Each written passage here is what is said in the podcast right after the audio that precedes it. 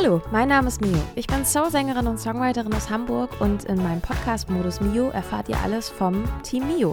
In diesem Podcast stelle ich euch die kleinen und großen Helfer hinter den Kulissen vor und nehme euch mit auf die Reise in alles, was unser Musikerleben so beschäftigt. Viel Spaß! Hey liebe Leute, herzlich willkommen zu der ersten Folge Modus Mio im Jahr 2024 und ich wünsche euch ein frohes neues Jahr. Die treuen HörerInnen unter euch haben ja mitbekommen, dass ich in der letzten Folge leider gar nicht dabei war und dass er meine Bandmitglieder abgegeben habe, weil ich gesundheitlich ausgenockt war. Ich bin jetzt aber wieder fit und wir haben für den Januar einige Folgen für euch vorbereitet mit tollen Gästen, auf die ich mich sehr freue.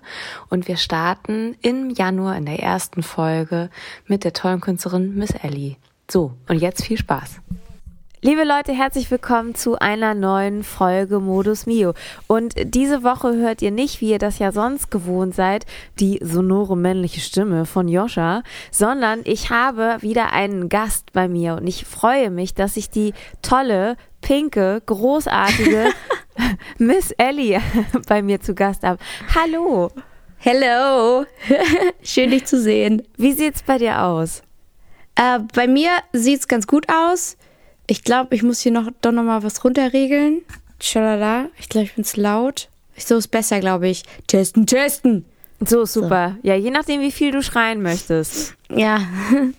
äh, bei, bei mir sieht es ganz gut aus. Also ich, äh, ich, aber also ehrlich gesagt, ist Ende des Jahres immer so eine besondere Zeit, wo ich dann so runterkomme vom Touren und dann diese Transition von High Performing zu wir gehen jetzt mal in die Feiertage und sind ganz besinnlich, ist für mich immer sehr kompliziert und anstrengend.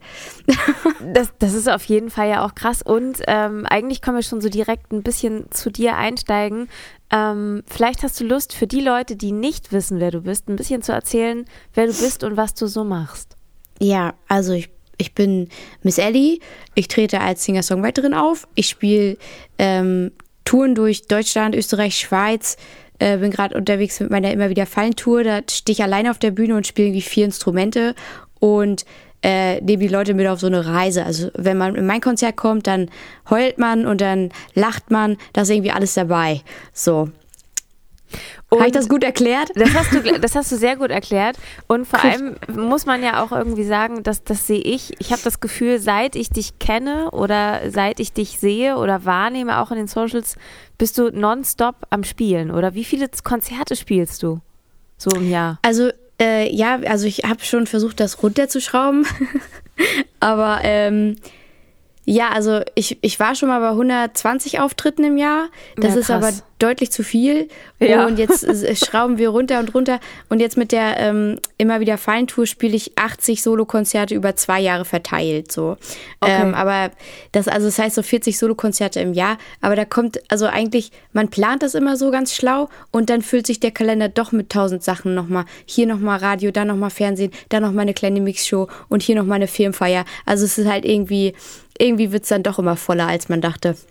Ja, vor allem, das finde ich eigentlich ganz spannend. Also du bist ja Singer-Songwriterin, aber mit einem Bein stehst du auch ein bisschen in der Comedy-Sparte, glaube ich, kann mhm. man so sagen. Weil du ja. zumindest von ähm, solchen Oh, ich habe ich hab die ganzen Namen von solchen Sendungen leider nicht so auf Tasche. Aber du wurdest ja schon, so von den ein oder anderen äh, größeren ich sage jetzt mal, Kandidaten aus der Comedy-Szene ähm, auch mal eingeladen. Und äh, dass man solche Chancen dann wahrscheinlich wahrnehmen möchte, das äh, verstehe ich dann halt auch. Ne? Dann wird dann der Kalender doch immer voll, weil irgendwie was Cooles um die Ecke kommt. Ja, das stimmt. Also ich, ich hatte zum Beispiel äh, 2023 geplant, einfach mal ein bisschen äh, frei zu machen im Sommer und dann hat aber die tolle Caroline Kebekus bei mir angefragt und meinte, willst du nicht äh, mit im September mit auf Tour kommen? Ähm, die hat da so eine coole Reihe ähm, zusammengestellt mit nur Frauen aus der Comedy äh, Funny Bones heißt das Ganze und damit sind wir dann irgendwie 13 Termine getourt. Das, ja, also in einem, in einer Zeit, wo ich Urlaub machen wollte, äh, habe ich einfach am meisten gearbeitet, so. Und das, ähm, ja, manchmal kann man sich das halt nicht aussuchen, manchmal kann, also klar, ich hätte auch Nein sagen können, aber da sagt man ja nicht Nein. So, na, ich hatte auch richtig Bock und das war auch einfach toll. Und ist natürlich auch total förderlich, um eigene Tickets auch zu verkaufen, ne? So. Ja, ja, absolut. Und genau, also Caroline Kebekus war toll, Thorsten Sträter hat mich auch mal mitgenommen. Ähm, und diese Fernsehsendungen, die du meinst, das sind halt diese ganzen öffentlich-rechtlichen, so sowas wie Olafs Club oder Dreisat Festival oder so. Also dadurch, dass ich jetzt auch so ein paar lustige Songs einfach schreibe, ähm, da lande ich halt auch öfter mal in solche Kabarett- oder Politik-Sendungen. So. Und das ist ganz cool. Also das einfach macht auch Spaß, immer, immer irgendwie bunt gemischt alles. Ist ja auch nicht das Schlechteste, weil ich mir vorstellen kann, dass das ja automatisch auch nochmal ein Publikum mit sich bringt, was ja richtig gut zuhört. Oh ja, also das ist äh, mir auch schon immer sehr wichtig gewesen. Also wenn ich auf der Bühne stehe, möchte ich eigentlich auch, dass die Leute zuhören, weil ich also mit meinen Songs ja auch was sagen will und vielleicht die auch mal zum Nachdenken anregen möchte. Ähm, und das war schon immer so. Das war mir wichtig, deswegen, äh, ja, also deswegen nichts mit deswegen. Also es war mir wichtig und macht mir am meisten Spaß einfach. Du hast am Anfang gesagt, wenn man auf äh, deine Tour geht, dann kann man lachen, tanzen, weinen. Wenn du ja, Songs tanzen nicht so. Also, okay, tanzen habe ich jetzt auch noch dazu gedichtet. Ähm, aber wenn du, wenn du Songs schreibst, wie gehst du davor? Also mein Songwriting ist meist irgendwie so eine völlige Ausstülpung meiner inne, inneren äh, Windungen. So, also wenn Schön. ich halt mega traurig wenn ich mega traurig bin, dann schreibe ich darüber. Wenn ich halt was richtig witzig finde, schreibe ich darüber. Oder äh, oft ähm, ist es auch so, wenn ich mega traurig bin, entsteht ein richtig witziger Song. Also das ist auch irgendwie, also es ist so äh, total eng mit meinen ähm, Gefühlen verknüpft und das, also die, die wenigsten Songs sind irgendwie konstruiert entstanden, so dass man irgendwie ein Thema zugeworfen dass ich ein Thema zugeworfen bekommen habe, über das ich schreiben soll. Ähm, die meisten sind irgendwie aus ja, so einer inneren, was auch immer, vom inneren Chaos heraus entstanden. Und ähm, du hast das letzte Album, glaube ich, mit Peter Hoffmann zusammen gemacht? Ja, Peter Hoffmann ist ein toller Produzent. Ähm, ich, ich glaube, der ist schon über 70, aber der hat damals Tokyo Hotel entdeckt und also entdeckt, mitentdeckt und mit groß gemacht. Und die haben da ihre ersten Platten aufgenommen. Und daher kennt man ihn vielleicht. Also der, der wohnt hier der, unweit von Lüneburg. Das ist hier echt, in, also von Hamburg echt nicht weit. Und äh, das, also das war einfach eine tolle Produktion. Ich mache jetzt mein nächstes Album auch mit ihm, Aber weil schön. er ist halt ja, er, also wirklich, es hat so viel Spaß gemacht. Ich hatte schon ein bisschen, also, naja, was heißt bisschen? Ich hatte schon ein bisschen, bis doch schon ein bisschen mehr Studioerfahrung und ich hasse Studio. Es ist immer so, oh, da muss man so abliefern und also ich bin voll durch und durch Live-Künstlerin und dann im Studio so, äh, kann man das alles so umsetzen und oh, ist man dann zufrieden danach? Ich weiß es nicht. Aber mit Peter war das alles total klasse, weil der einfach so, also wir haben so voll geklickt und das ist, glaube ich, voll wichtig bei so einer Produktion. Hat die Produktion bei dir irgendwas noch hervorgebracht oder ähm, rausgekitzelt, was vorher vielleicht so nicht da war in aufgenommener Form?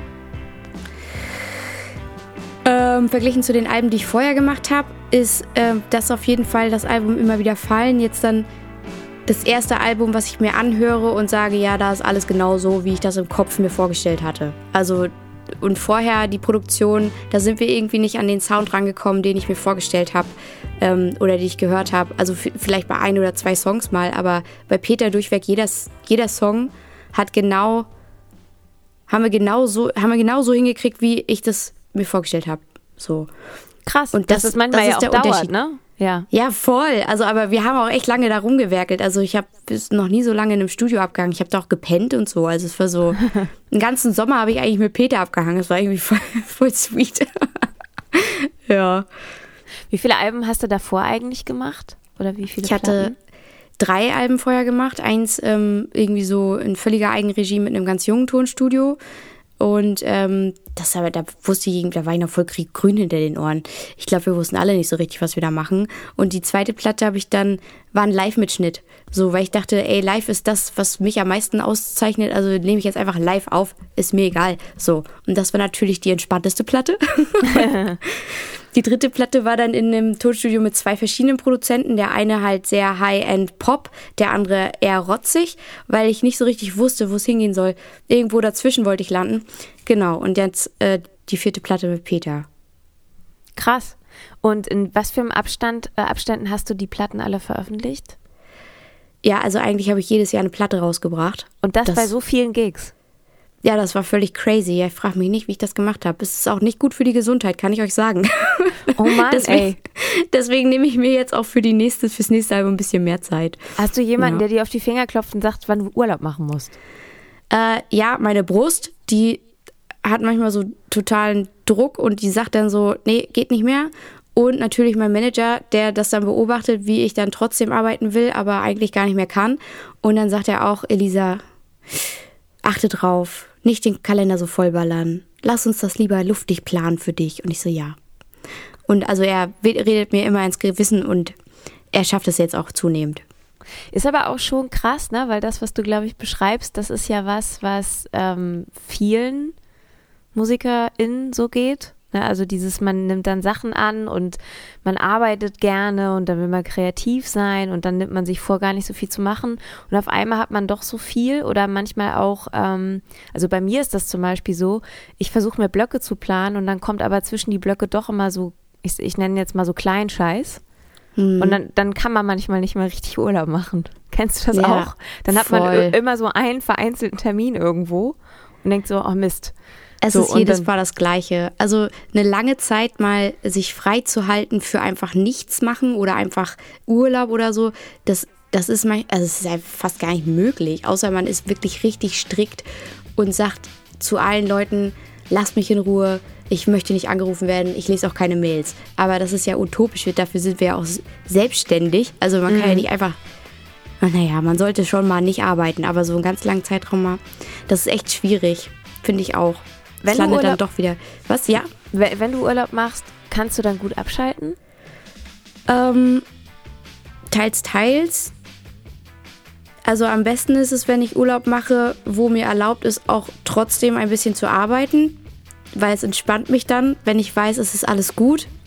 Es sind keine Katastrophen passiert oder so. Oder es passiert ja sowieso eigentlich keine Katastrophe, aber ich habe mal einen Podcast Was? gemacht mit einer Psychotherapeutin Anne Löhr. Ich weiß nicht, ob du die kennst, die von Mental Health and Music. Ich glaube, da waren wir mal auch auf so einem Seminar, was was mal in Hamburg gegeben wurde. Seitdem kenne ich die halt überhaupt erst. Und mit der habe ich mal einen Podcast gemacht. Und ich glaube, wenn die uns beiden jetzt gerade zuhören würde, die würde die Hände über den Kopf zusammenschlagen. Ja, wird sie wirklich. Du hast total recht, aber es ist halt einfach wahnsinnig schwierig, weil, also jetzt gerade auch so diese Phase, äh, ich habe, ich, nee, ich weiß, weil ich schon gelernt habe, ich brauche je, ich brauche jeden Dezember eigentlich frei und dann noch so ein bisschen Januar, weil ich weiß, ich muss mich irgendwie mental sortieren und so und runterfahren, um das Jahr einfach mal so, so einen Abschluss zu finden. Und diesen Dezember hat das mehr oder minder gut geklappt. Ich hatte gestern meinen letzten Termin. das ist so richtig dumm. Ich wollte eigentlich nur frei das, machen. Ich, ich kann, kann glaube ich, sagen, also wir nehmen diese Folge gerade am, am 22. So, Dezember auf. Ja. Stimmt. Sorry, ja. Ich wollte eigentlich zeitlos reden, aber. Macht naja, ja nichts.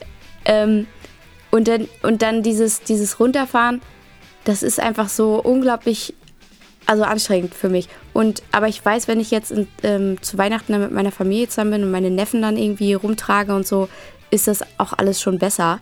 So ein bisschen Ablenkung, ein bisschen was anderes machen und so. Da schaffe ich das schon, dann auch abzuschalten, tatsächlich. Habe ich das gut gesagt? Ich weiß gar nicht, was die Frage war, ehrlich gesagt. Das, das hast du wunderbar gesagt. Was, so. Hast du jemals ähm, Schwierigkeiten, deinen Inspirationsspeicher immer voll zu haben? Brauchst du dafür Freiraum oder fließen Total. immer Ideen aus dir einfach raus? Nee, gar nicht. Also ich, ich schreibe echt nicht so viele Songs und die, die Songs, die ich schreibe, die landen eigentlich fast immer 100% auf einem Album. Also es ist halt irgendwie, die sind dann irgendwie auch gut. Also äh, empfinde ich so. Und ähm, dieses Mal ist es ganz anders. Äh, ich schreibe und krieg's nicht fertig. Und dann schreibe ich wieder und krieg's nicht fertig. Ich habe jetzt irgendwie, ich weiß nicht wie viele Songs, 70 oder so angefangen. Wow. Und einfach nichts fertig geschrieben. Gefühlt, ne? Aber ähm, das ist aber auch wirklich, weil, also es, diese Tour, die ich jetzt war, das ist alles so neu für mich, sind halt echt auch größere äh, Läden. Ich habe ein kleines Team und so da jetzt dabei und Tontechniker, Tourbegleiter. Und äh, ich spüre so richtig diesen Erwartungsdruck auch von den Leuten mittlerweile, mhm. äh, weil die mich jetzt halt schon ein bisschen kennen und dann haben die halt Erwartungen und die will ich natürlich erfüllen. Eigentlich will ich sie übertreffen, weil ich auch so ein bisschen perfektionistisch bin. Naja, und dann ähm, in, die, in diesem ganzen Anspannung, Anspannungsfeld von ich muss leisten, also ich möchte leisten, ich will die alle begeistern ähm, und gesundheitlich aber fit bleiben und äh, gleichzeitig aber auch noch Zeit haben für Freunde, das ist halt manchmal einfach überhaupt nicht unter einen Hut zu bringen. Und das ist momentan so massiv irgendwie, jetzt so, natürlich auch der Pandemie geschuldet, dass man so vieles aufholen will, dass man so getrieben, also ich fühle mich so manchmal so getrieben, weil einem ja zwei Jahre geklaut wurden und, ähm, und dann äh, äh dann ist es halt voll schwierig, Songs zu schreiben für mich, Songs fertig zu schreiben. Ideen habe ich total viele, aber fertig zu schreiben, das kriege ich nicht hin. Und dann hilft es mal, also das Einzige, was da hilft, ist locker lassen, Kaffee trinken gehen mit der besten Freundin oder irg irgendwas völlig anderes zu machen und dann geht's. Sehr gut. Machst du auch Co-Writes? Weil manchmal, also ich merke, wenn ich irgendwie nicht weiterkomme mit einem Song, dann ist äh, mein, mein einfachster Weg, ist dann mit Leuten zusammenzuschreiben. Weil die haben meistens dann immer eine gute Idee, wie man aus der Ecke, in der man festhängt, rauskommt. Das ist ja, das ist cool. Nee, also ich, ich schreibe tatsächlich gar nicht so richtig mit anderen Leuten, außer mit Liedermacher Falk. Das ist einer meiner besten Kumpels. Wir haben auch ein Lied zusammen geschrieben, das heißt Ich hasse dich. So. Und Schön. Ähm, das, das hat auch echt viel Spaß gemacht und so.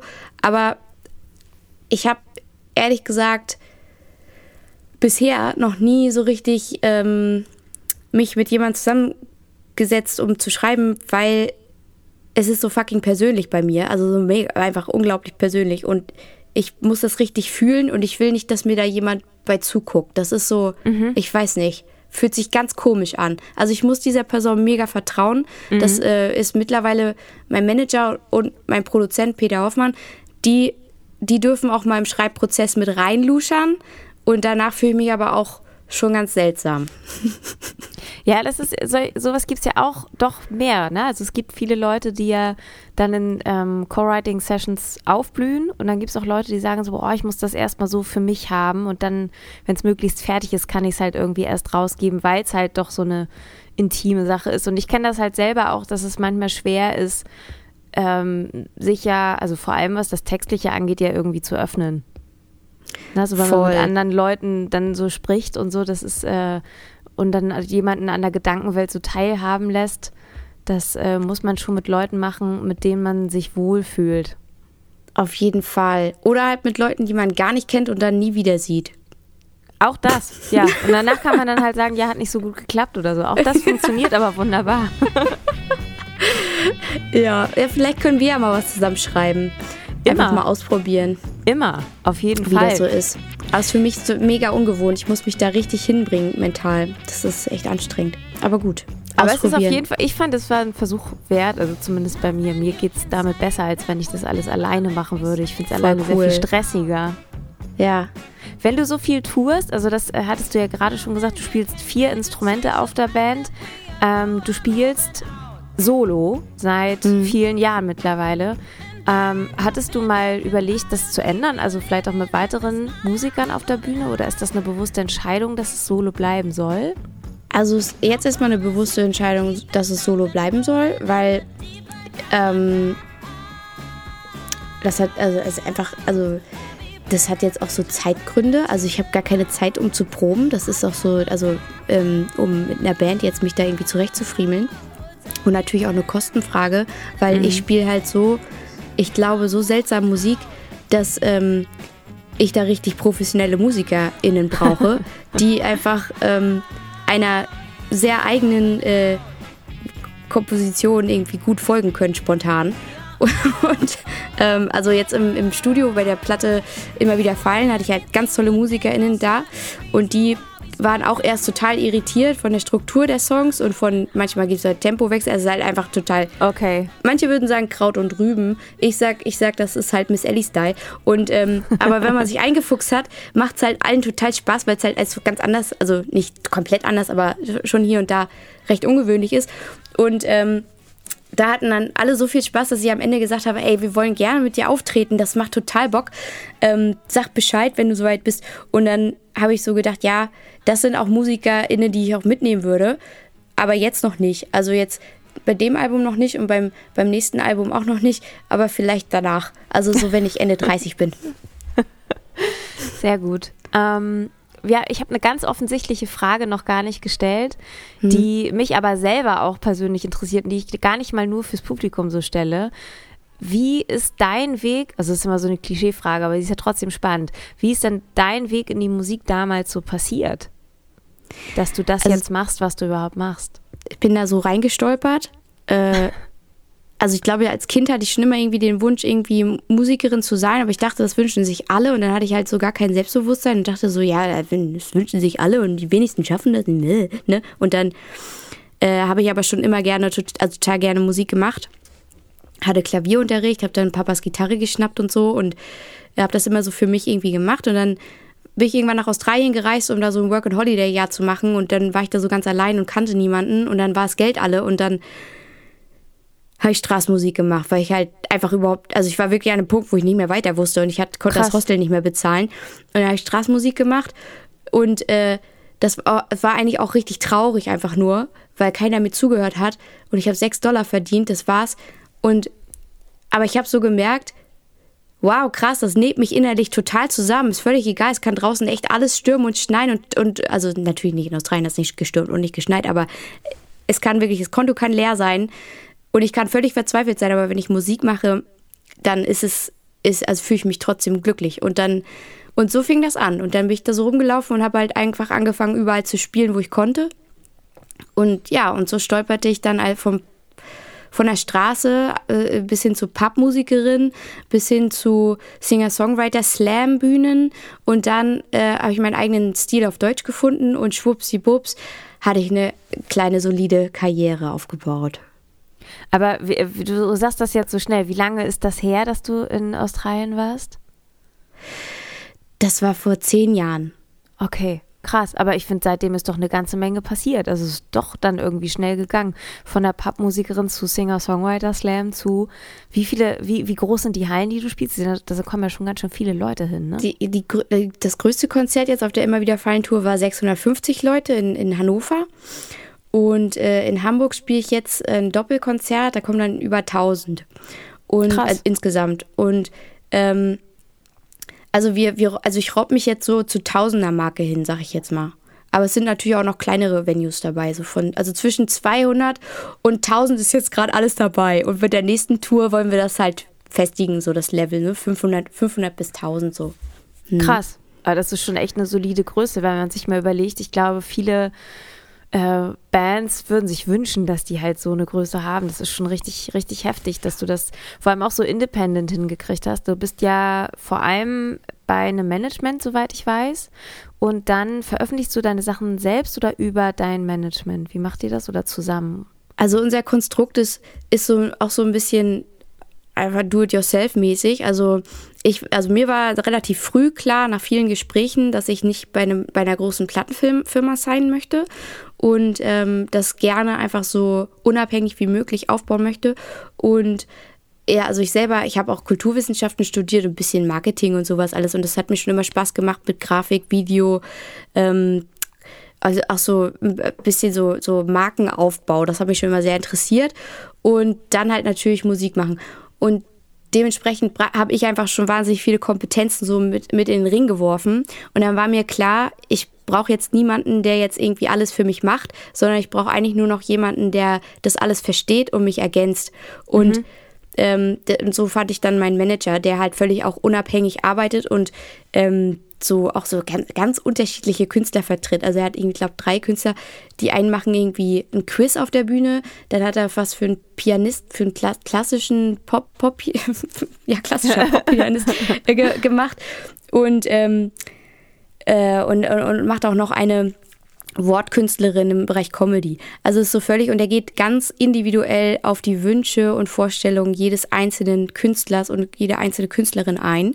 Und das finde ich halt mega cool, weil man dann so frei ist, so also frei denkt und einfach durch alle möglichen Schubladen hindurch und irgendwie Synergien schafft, die man vorher vielleicht nicht so auf dem Schirm hatte. Und dann habe ich halt noch, weil der Manager halt einfach, der macht halt so vieles, der, also der macht mit mir zusammen, wir planen alles gemeinsam, Strukturplanung für die kommenden Jahre. Ähm, und äh, welche Venues wollen wir spielen, welche Größe möchte ich spielen, wie wollen wir uns, also wie möchte ich mich aufstellen auf der Bühne. Das sind, das sind alles so Entscheidungen, die wir gemeinsam treffen. Und er berät mich in vielen Dingen. Und dann haben wir noch einen Booker und der bucht. Der macht nichts anderes außer buchen. Und ähm, so sind wir zu dritt. Und das Modell ist halt ganz geil, weil äh, wann immer zwei nicht weiter wissen, weiß es bestimmt der Dritte. das klingt total gut und klingt ja auch irgendwie nach so einer sehr traumhaften ähm, Symbiose, wie sich das viele, viele wünschen, weil du ja so frei arbeiten kannst und halt Leute mhm. hast, die dich so perfekt ergänzen. Und gerade auch, weil du so viel spielst, das ist ja auch total toll zu sehen, dass, ähm, dass dein Projekt so wachsen kann. Ne? Also, weil ich würde schon auch bei dir denken, dass Miss Ellie von außen betrachtet ein typisches, lässt sich nicht in die Schublade, in irgendeine Schublade stecken Projekt ist.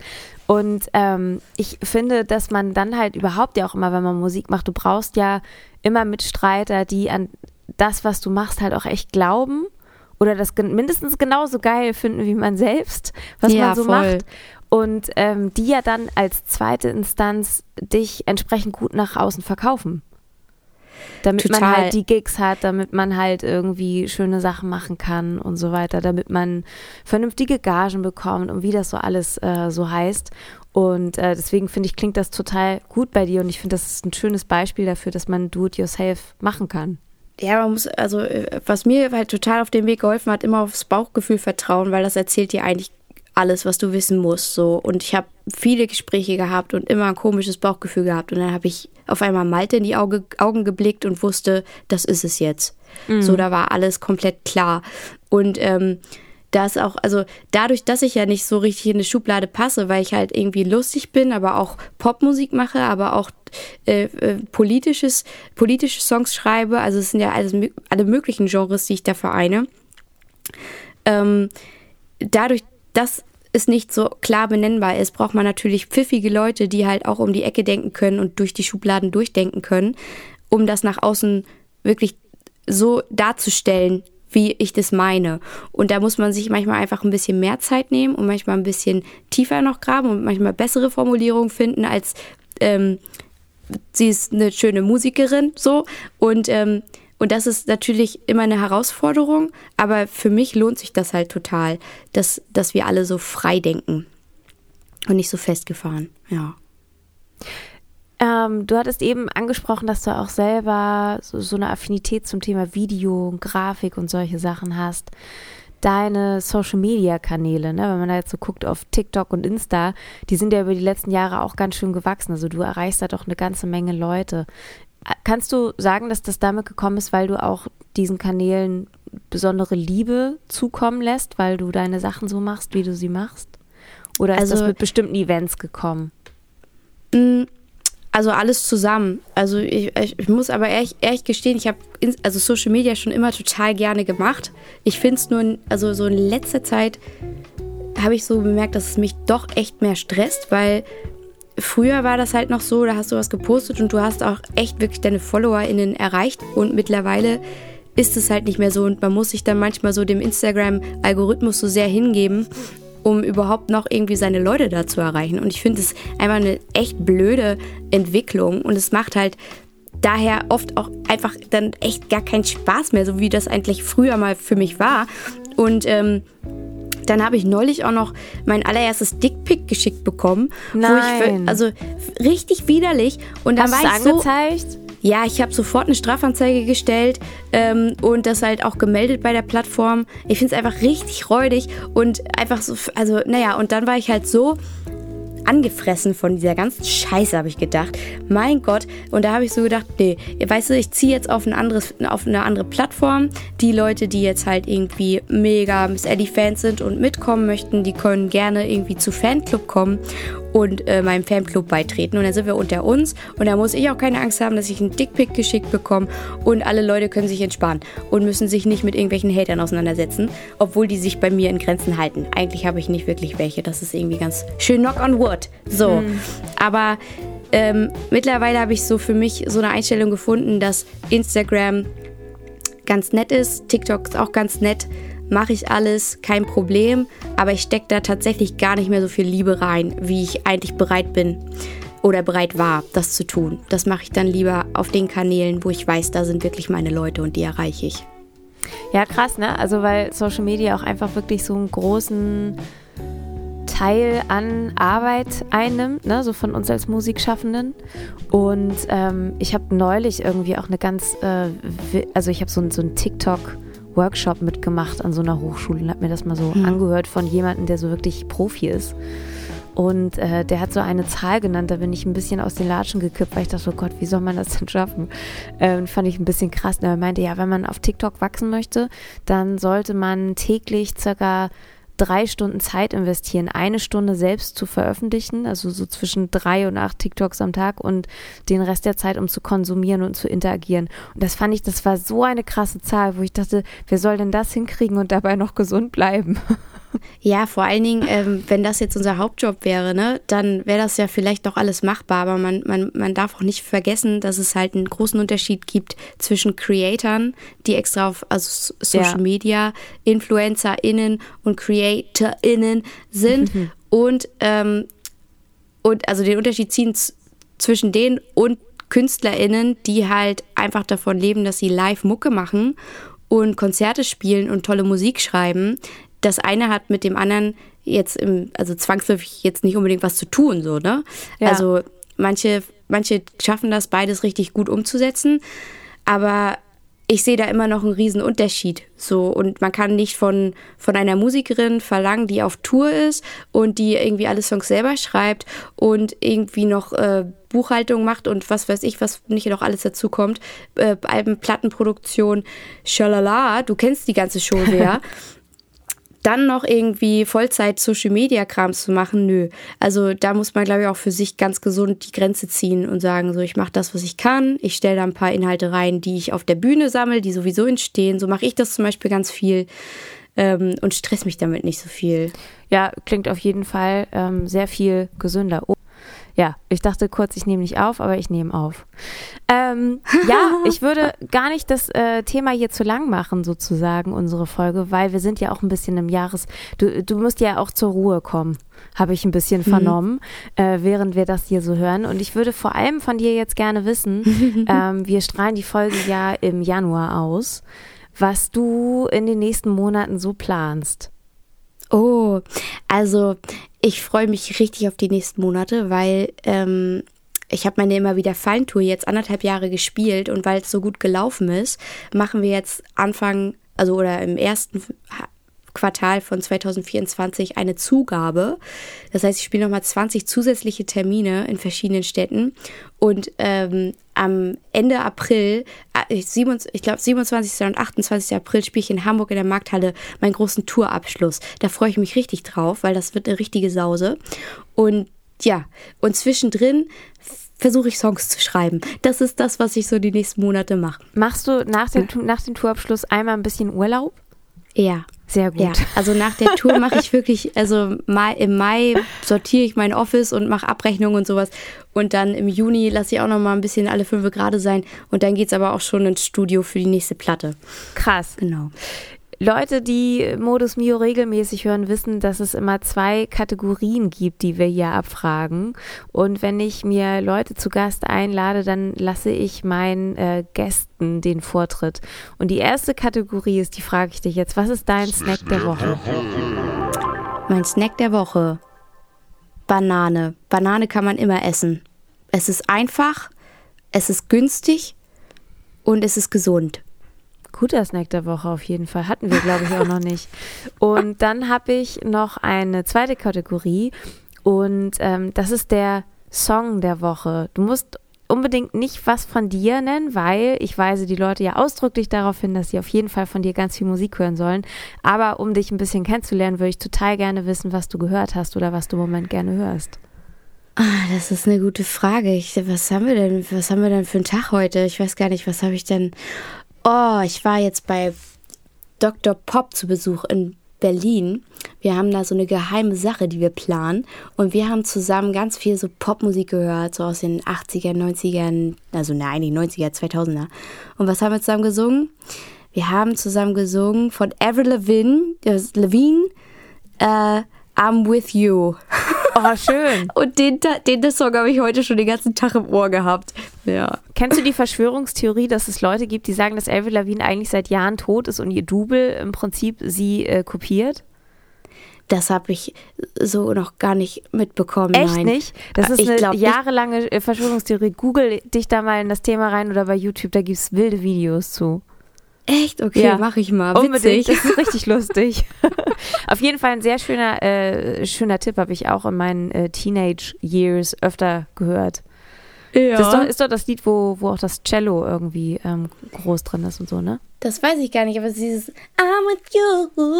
Yeah, yeah. Ja. ja so eine völlige Schnulzennummer auch. Naja. Schöne Schnulzennummer. Ey, wie schön, dass wir das endlich mal geschafft haben, uns hier zu treffen. Ähm, mhm, ich freue mich, freue mich total, dass wir so eine äh, doch sehr kurzweilige Folge aufgenommen haben und du uns hast teilhaben lassen an den Sachen, die du machst, wie du sie machst und was so alles bei dir ansteht und wie viel du vor allem machst. Also ich glaube, alle Leute werden dir auf die, auf die Finger klopfen, dass du auf jeden Fall ein bisschen äh, dir Freiräume nehmen musst, regelmäßig. Ja, weiß ich, das steht ganz groß auf meiner To-Do-Liste. Sehr schön. Und dann äh, wünsche ich dir für die nächsten Wochen eine richtig, richtig tolle Tour und einen schönen Tourabschluss. Gibt es noch Tickets zu dem Zeitpunkt, wo wir aufnehmen, gerade jetzt Ende Dezember? Auf jeden Fall. Einige Shows sind schon ausverkauft, aber für einige andere gibt es noch Tickets. Und wie gesagt, ey, ich würde euch echt den Tourabschluss ans Herz legen in Hamburg in der Markthalle. Das wird so eine Sause. Für Hamburg, 28.04. Ähm, ist ein Sonntag, kommt vorbei. Würde ich mich sehr freuen. Sehr schön. Das soll ein Schlusswort sein. Liebe Leute, ich freue mich, dass ihr eingeschaltet habt. Das war Modus Mio. Wenn ihr euch für Indie-Musik interessiert, Do-it-yourself-KünstlerInnen und was man so alles als Musikschaffende macht, dann hört auch gerne in unsere älteren Folgen aus unserer Band rein oder auch in andere Interviews. Ich freue mich, dass ihr dabei wart und bis zum nächsten Mal.